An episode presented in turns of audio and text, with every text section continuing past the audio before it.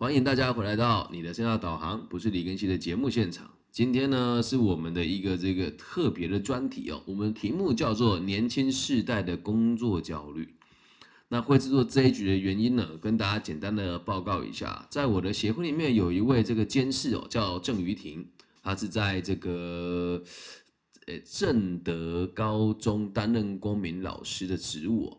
他传了讯息给我，跟我说。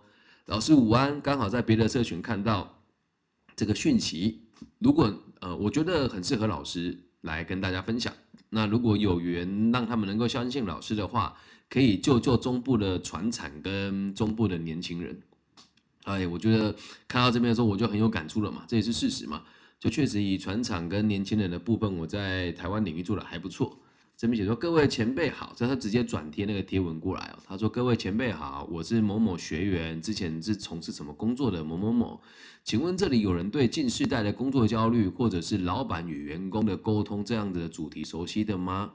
是这个样子的，我有亲戚在台中彰化经营工厂，近几年来的问题是留不住人，来工作的人几乎都几年之后就离开，另外开公司或者是转职，所以导致啊没有人愿意来接我们的工作。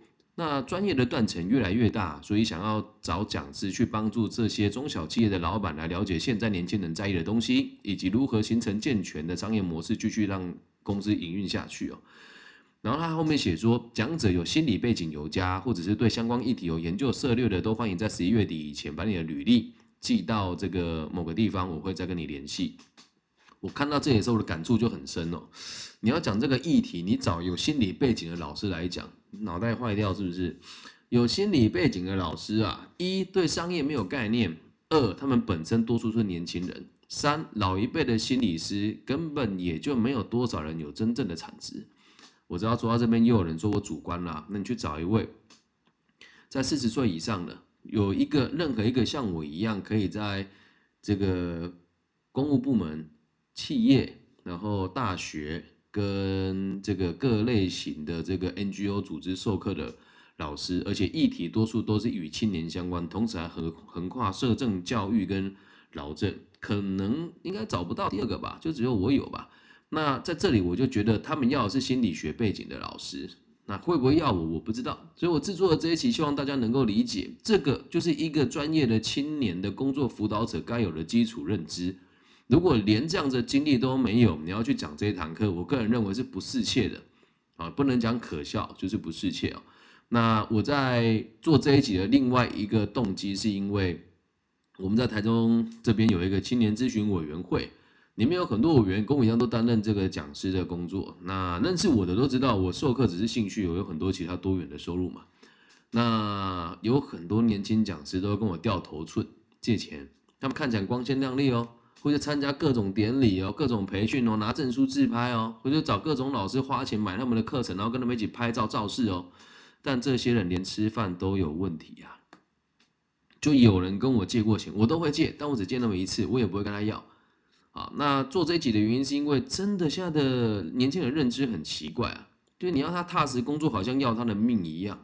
那你又说老师这样讲太主观了吧？你放心啦哈，只要是我的学生，通常都很。都是很很踏实的啊，所以呃录制这一集，希望大家可以知道，小弟本人会做对这一集这么有想法的原因，是因为我三十五岁，也算是一个青年吧。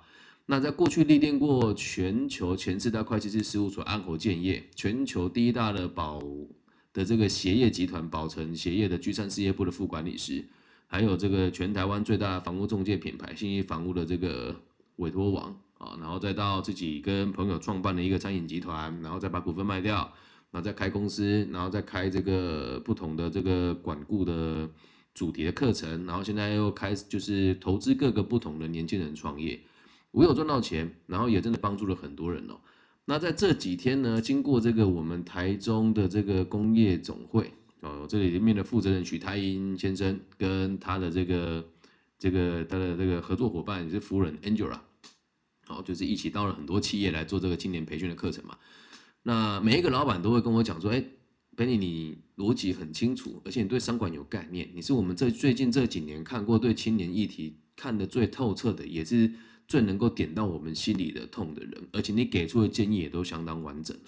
那今天我们就不讨论那个商业背景跟那个健全的商业模式怎么做，我们就只讨论为什么这个世代的年轻人的工作会如此的焦虑，而且会让老一辈的人对他们有这么大的这个误会跟误解了哦。那录制这一集，我也希望我的同行讲师们，这里我们对于年轻世代的定义哦，我会这么想啊。哎，老一辈的人认为没出息都算年轻人，哦，五十岁以下，哎，四十五岁以下，只要你认为自己的工作能力还不是那么的稳定，价值观还没有被固定下来，这个都会算，都会算在年轻世代里面。因为随着网络的推移，跟我们的这个现在的社交逻辑，还有年纪越来，我们的寿命越来越长的时候，你会发现，我们要定义成熟变得非常困难。所以刚刚有人问我说：“哎，老师，我算年轻世代吗？”我只能说，只要你迷惘，你就是年轻的人；只要你工作不稳定，你就是年轻的人。这样能够理解吧？所以像现在是我们的直播现场，有人说世代环境跟管理也是问题所在吧？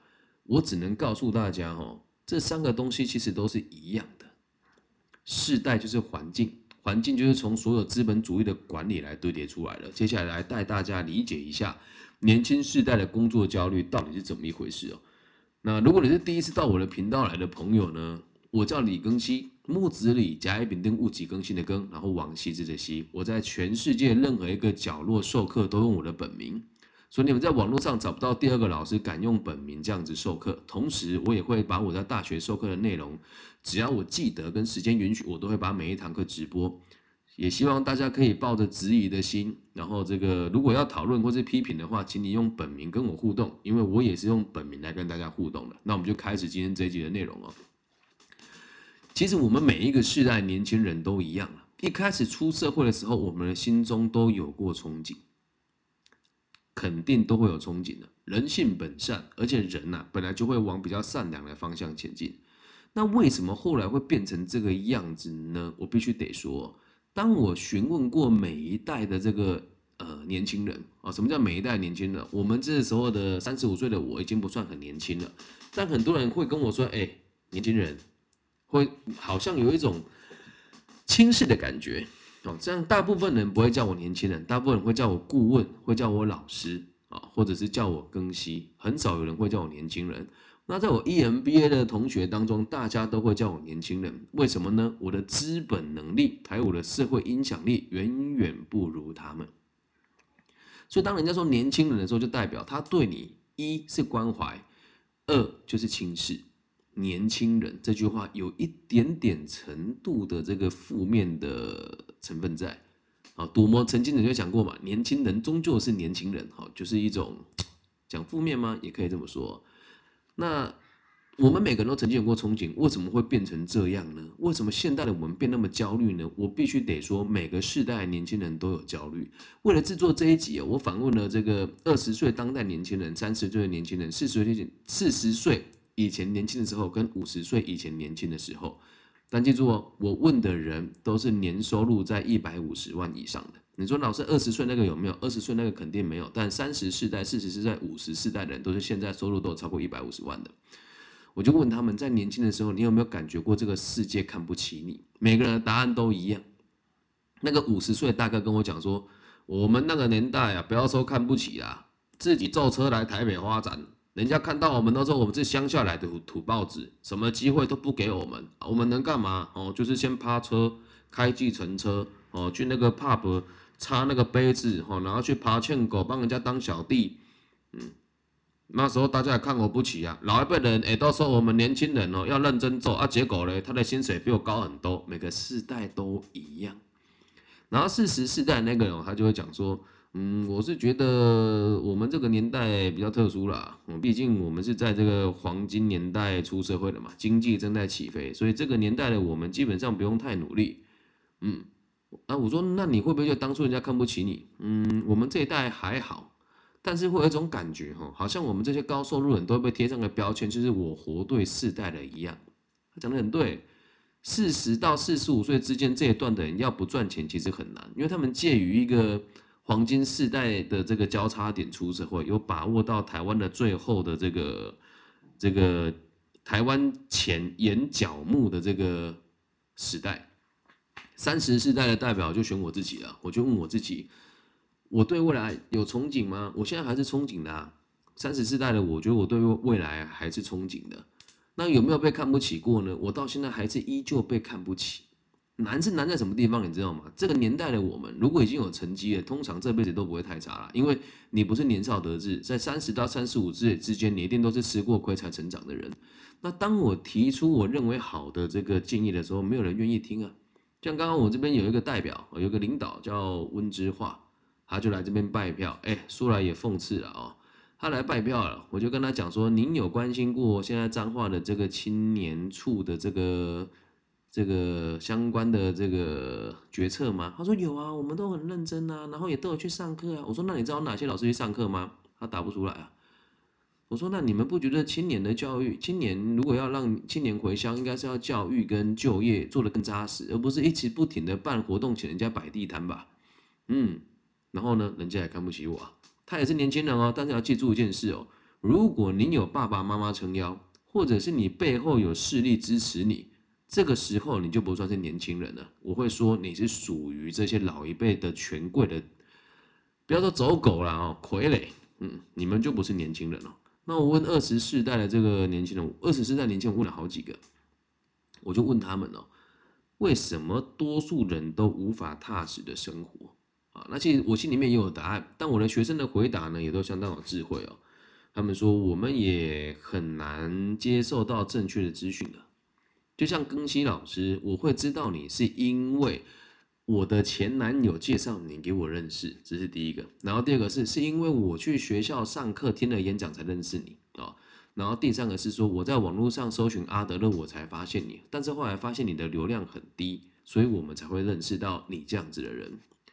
他们这个世代哦，都会很难接触到正确的价值观。一定有人会讲了，老师，你这句话是在贵古见今吗？就是以前人都比较好，没有。接下来要讲哦，到底为什么现在我们对年轻人会这么的，也不要说觉得莫名其妙啊。就我自己借钱给这些平辈的时候，我讲平辈哦，大家年纪差不多的哦，只要是正负三岁，都算是同个世代的人哦。我仔细的观察过他们啊，有一个自称讲师的人哦，他在两三年前进入我的生活圈。然后我周遭的长辈跟我说：“啊，更新你要照顾后辈。哎，庚希这个人很好，庚希他很积极。”我就说这个人完全不行。他说：“你看你怎么那么主观？我们要给年轻人机会啊！”我说：“各位前辈啊，我也是年轻人啊，那我怎么以这个人来开头做例子呢？” 认识我的都知道，你找我做咨询跟找我做你行业的规划，我是不收费的，除非你很有钱，或者你比我有钱，你愿意捐献给我，我是会收的。那这个人呢，来拜访我之后跟我说：“老师，我想加入你的协会，跟你一起去帮助更多人。”我跟他说：“不用，你钱留着，来我咖啡厅买一杯饮料就好。只要你愿意，我投钱给你，也给你挂。但是你要照我的方式去学习。”就是老大哥哦，花了五万块，花了十万块去买台北的某一个生涯规划组织的课程跟会员的资格，然后现在没钱吃饭，来找我借。神奇吧？那我就很很认真观察他到底为什么。我这个朋友呢，他很喜欢自拍自己去一些商社的这个聚会的照片。那如果今天我们不是这种在商社频繁进出的人，我们也很容易误认为他很成功。所以他为什么要假装自己很成功呢？听清楚了，因为这个世代的他们无法离线比较心态啊。以前在职场上跟他比较，回家就断线了。以前你在学校被人家比较，回家就断线了，你看不到这些人。现在你无时不刻都要接受抖音、B 站、微信、脸书、IG 这些社群媒体的强强力洗脑，然后大家都很喜欢比较，很喜欢去抛什么我演讲了几场啊，什么感谢状啊，你看后面看看到后面书柜都没有，你看到这边这红色的东西啊，全部都是感谢状，一年我大概收了三四百张啊。我从来几乎都不会去说啊，感谢某某单位邀约，然后什么同学们热情访问，我每天都过这种生活啊。以前我也会发，也会开始发这个文，我也曾经跟他们一样迷惘过。因为你在你判断能力不好之前，你就会很容易相信这些人讲的话是真的。还有刚刚我协会的秘书长也跟我讲一件很有趣的事哦，他说这个他有一个朋友。哦，一个朋友说他接下来要开一个这个智商中心，然后说他这个金主很有钱，然后花了好几百万台币做装潢，然后房子是租的，然后说他们在开业之前呢，他们这个朋友收入就很高了哈，一天可以咨询，一天收入大概就一两万块台币，这样告诉我，我一听就跟他讲，这绝对是骗人的，不可能了。然后他说怎么会？我觉得他他跟我讲这个也是我问他的，我说人家问我，我也不一定会答。他说那为什么他要这么跟我讲？我说这是我主观的想法，我们的秘书长有没有接受？我觉得那倒未未必，也不需要他一定接受。我就说，如果真是这样，他没有必要告诉你。我说那他有没有拿钱出来？他说有啊，我这个朋友投了一百万。我说所以你看呢，他被骗了，却不觉得自己被骗呢，却不觉得自己被骗呢。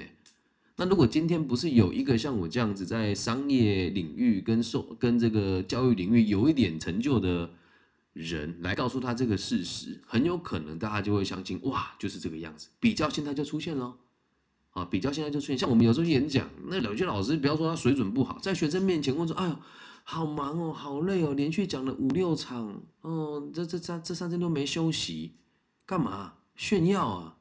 我连回家都在播直播，我有跟你们讲过吗？我现在已经就是我没有这种比较的心态，可是年轻世代会觉得很容易羡慕别人，然后更有趣的事情是什么？你知道吗？会在网络上抛出自己有多成功的人，通常都是卤蛇啦。你去看任何一个网络上的讲师，会喜欢拍那个自己演讲的场面有多大，都笑话，都是临时演员，不然就是很久才靠关系去演讲过一次的人。所以大部分人在没有接触我之前，都觉得我是个怪怪的人呢。我确实很有内涵啊，但是为什么在网络上都看不到我行销我自己？没必要嘛，对吧？真的没必要嘛。那今天我去这个跟单称时代的执行长林毅展，林就是 Nick 啊，我的学长，他就跟我讲说，你真的很不一样。然后今天 Nick 他是我们全台湾在这个单车行销界的龙头，我现在才知道，这以前我不知道哦。他跟我讲说，他做所有行销也都不买广告。所以我们两个聊得来，我们没有比较心态啊，完全没有。所以你在网络上看很多人在那边 po 什么美酒、钞票、美食，就像现在万圣节刚过嘛，台湾多少年轻人穿金戴银的去跑派对，傻了啊！你一个月才赚多少钱？大家看看梨泰院事件，韩国梨泰院事件踩死多少人？真的，大家都会比较啊。我出国去玩，然后日本现在开了，我很多朋友都是很低调去玩玩回来，很多台很多年轻人就是去那边拍照。回来就好像我出过国，出过国就很很厉害一样，所以他们是无法离开这个比较的圈圈的。他们心态会这么的偏激，跟这么的不切实际，是因为网络上有这么一群人在带这个风向，这是第一点。再第二点呢，我们的教育的脱钩以及不诚实。为什么会讲脱钩以及不诚实啊？你就看台湾的大学毕业生啊，毕业一年、三年、五年，学以致用的人比率有多低？比率有多低？还有每一个老师真的认真教育的有几个？你说读大学哪一个不是来这边混毕业的？你有没有去看到大学现场的教学现况啊？如果今天听节目的大家是企业主，我会告诉你啊，你真的不要以为大学生有多厉害，特别成绩越好的脑袋越死啊。然后你很多人就说，哎，你可只要考上台金教程，你以后就可以进大企业。你要记得一件事哦。台湾目前的状况，经济已经慢慢的在萎缩。今年年底啊，来现在直播现现场的，你是传统产业，或是你自己当主管，或者家里有财有开企业的，今年年底已经感觉到订单紧缩的，帮我打加一。今年年底你已经感觉到订单紧缩的打加一，然后你可以预计得到明年年底会更差的，帮我打加二。我们让让子弹飞一回。有实际经验的人，跟有在传统制造业待过的朋友，一定都会很认同我现在这个说法。现在时间是二零二二年十一月一日，今年这个时间点就已经知道很多公司在今年年底就没有订单了。你的公司已经有看到这个状况了，帮我打个加一。那如果在这个已经可以预料到明年的现在的状况会更差的，请帮我打个加二。我们来看一下啊，看大家的想法跟看法是什么。对，那目前是没有人留言了啊，好吧，如果没有，我们就继续录制下去，让子弹飞一会，我们再继续哦。只要你有在这个业界，都知道目前状况很差，而我们在大学端里面却都不会知道这些事情。然后再来啊，很多老师为了让这个数据好看呢、很多老师为了这个数据好看呢、啊，都会引导他们去做一些比较入门的工作，然后说啊，说我们就务实一点就好。然后接下来会一直教育他们去参加创业比赛。我就认真的问你一句话：每年都在教人家创业，有哪间公司开起来过？我都不想讲了，真的。因为教育的脱钩跟不诚实哦，年轻人创业很棒啊，别人小孩死不晚呢，你为什么不叫你孩子创业啊？有之前就有一个人他带孩子创业啊，他说：“你看，李老师，我叫孩子创业，我说你有本事就不要把你公司钱拨给你儿子的公司。”教育者的脱钩与不诚实啊，那我们教的东西永远都离现实状况非常远。嗯，那为什么又又又会那么不诚实？也很简单呐、你哦，在大学的时候，我告诉你啦，你在这个初中跟高中的时候，老师的评分不是由学生来打的，但是莫名其妙上了大学之后，老师的评分是由学生来做评量。那很多老师也害怕自己没有学生，然后招生又是问题啊。都嘛是啊，能过就好，能毕业就好，谁真的在乎你训练了什么学生出来啊？有啦，但是很少啦。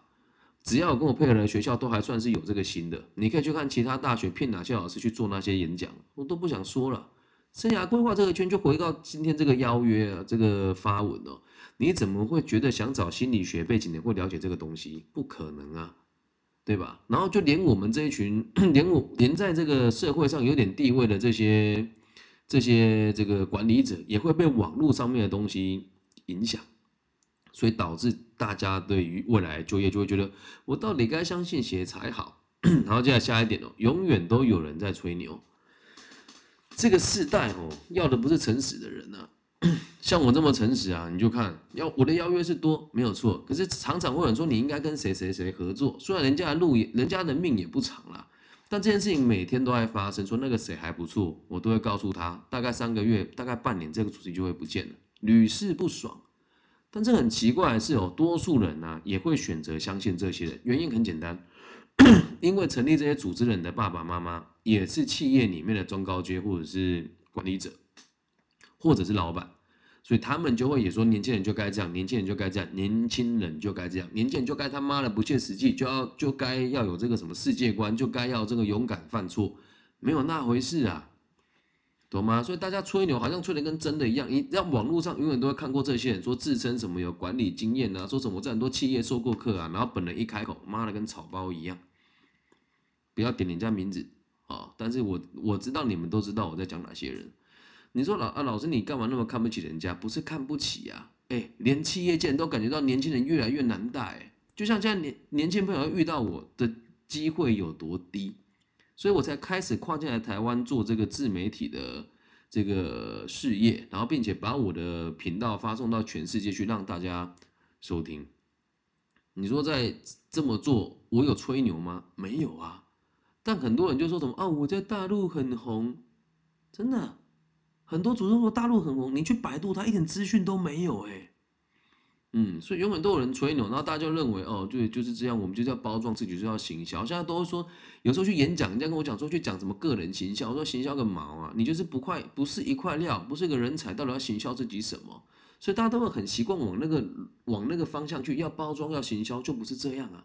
所以他们就会把自己包装的很好，然后里面呢空空如也啊。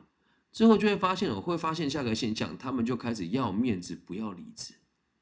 宁愿打肿脸充胖子啊！就像我刚刚讲那个朋友，好几个都这样的，跟我说：“李老师，我最近真的真的不大行，能不能就是请你帮助我介绍一下工作？”我说：“可以啊，可是你叫你读的书你不读，叫你运动你也不运动，叫你去上班你也不上班，你就每天都想要当讲师、当讲师、当讲师、当讲师，有面子吗？你让几个没有脑袋的大学生吹捧你，到底意义在哪里呀、大家喜欢呢？大家喜欢呢？这时候有人会问哦。那李老师啊，我们今天讲的是就业哦，你怎么会讲这个讲师的部分？你仔细观察啦，你现在看年轻人哦，拿 iPhone 的多吧，骑狗狗肉的多吧，每年出国玩一次的多吧，收入才多少钱呐、然后要就是台湾的这个领域有，又有很多人鼓励你什么内部创业啊，鼓励你这个怎么做斜杠啊，就有一大堆传直销。哦，传直销也有很正派的，但很多传直销是会要你花钱，类似拼多多的概念，跟别人一起租一台车，然后来自拍，跟别人一起租一个好看的衣服，然后来自拍，告诉别人我们很赚钱。那他们要的是那种虚荣的掌声，而不是真的赚到钞票。就连我们在找人都一样，刚刚你没有提到嘛，说哎，我们做传统产业人人都留不住，几个问题啦，你的薪水给的也不够到位嘛。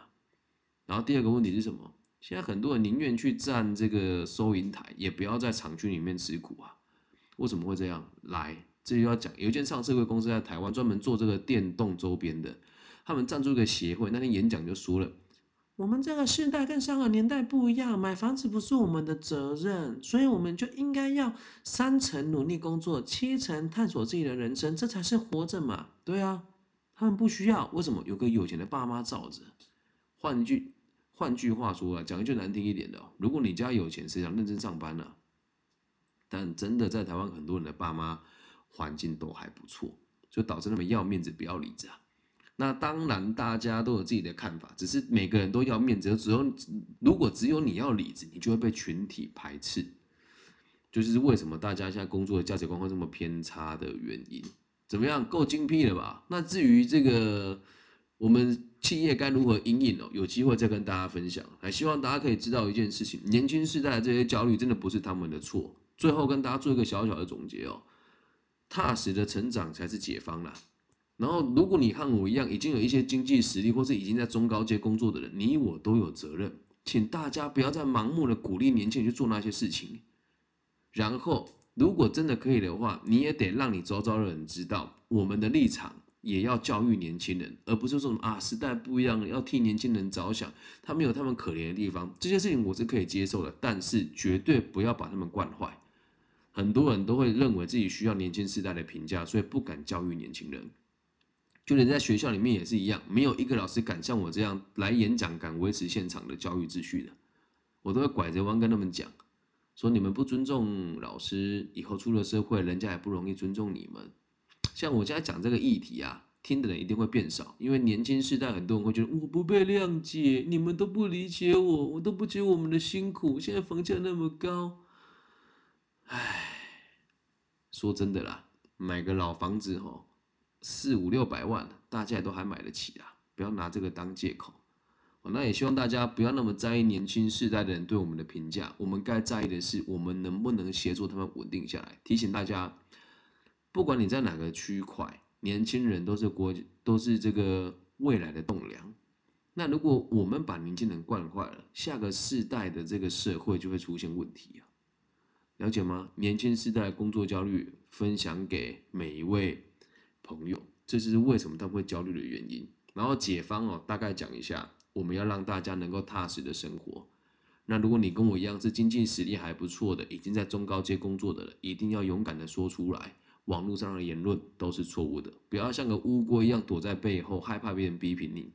每一个姑息养奸的人都有责任。年轻世代的工作焦虑，送给每一个焦虑的朋友，还有送给每一个招聘不到员工的人。我爱你们，大家晚安。希望我们的节目对这个社会会有更多安定的可能性。不管你在世界哪一个角落听到我的节目，如果你认同，想要给我一些赞助的话，你私信我，我会提供我的这个汇款账户给大家。